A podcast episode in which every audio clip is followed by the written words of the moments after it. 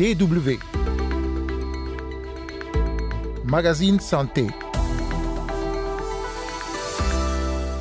La malnutrition sévit de manière endémique dans la bande sahélienne, mais euh, les années antérieures, c'était caractérisé par euh, des pics saisonniers.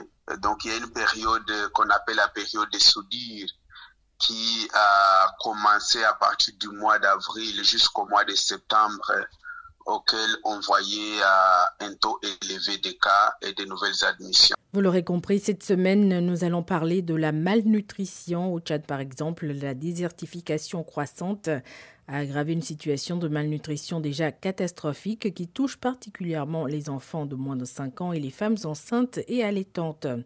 On en parle dans un instant avec le docteur Deogracia Kabila, coordinateur médical de Médecins sans frontières au Tchad. Mais avant, nous ferons un point sur la lutte que les autorités tchadiennes mènent contre les vendeurs de médicaments de rue. Carole Assignon Micro, vous écoutez le magazine Santé.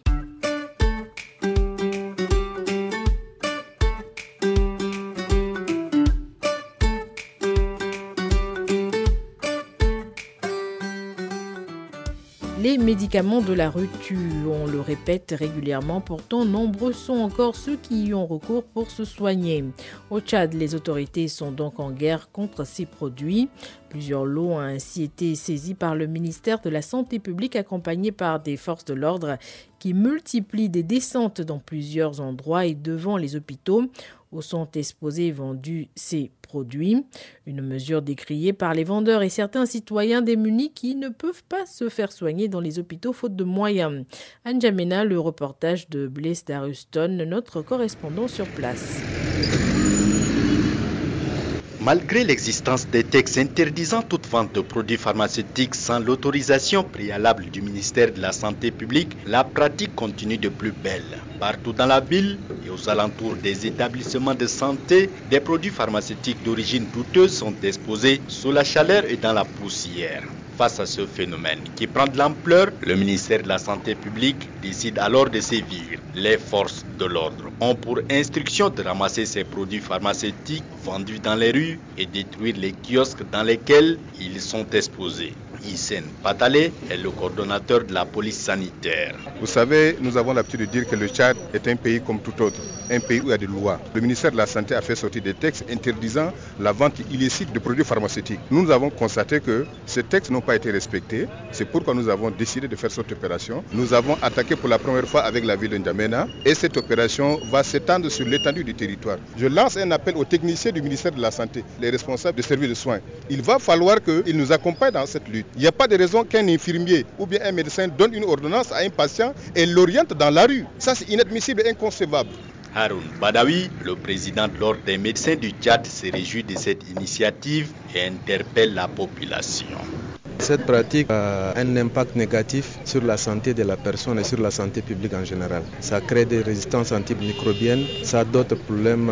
Si vous observez aujourd'hui, il y a beaucoup de problèmes d'insuffisance rénale et autres. Les médicaments de la ritu et ça nous donne la mort à un prix moins cher.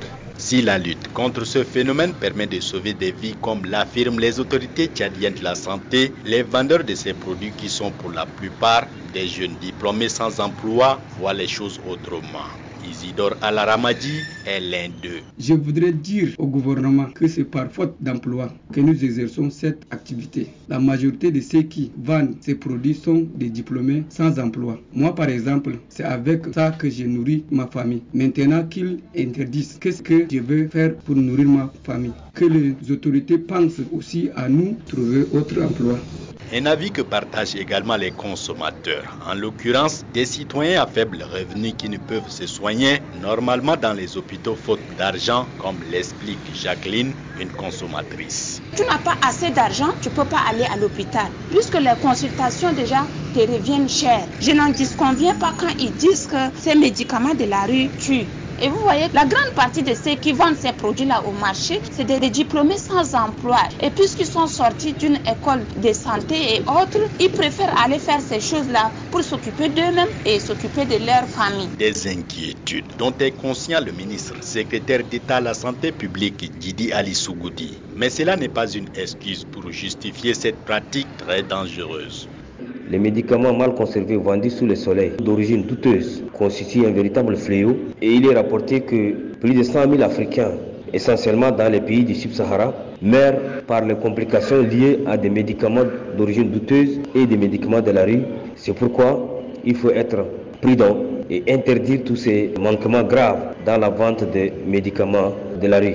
Les médicaments de la rue ne répondent pas aux critères pharmacologiques, aux critères de pharmacocinétique, aux critères de pharmacovigilance et également aux, critères des effets indésirables qu'il faut savoir maîtriser. Les médicaments doivent être conservés parfois à l'abri de la lumière. Donc euh, il faut faire vraiment attention.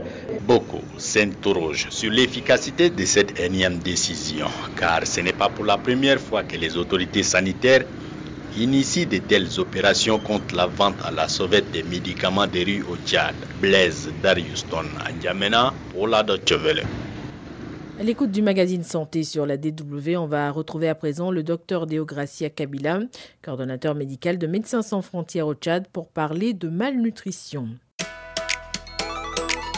DW.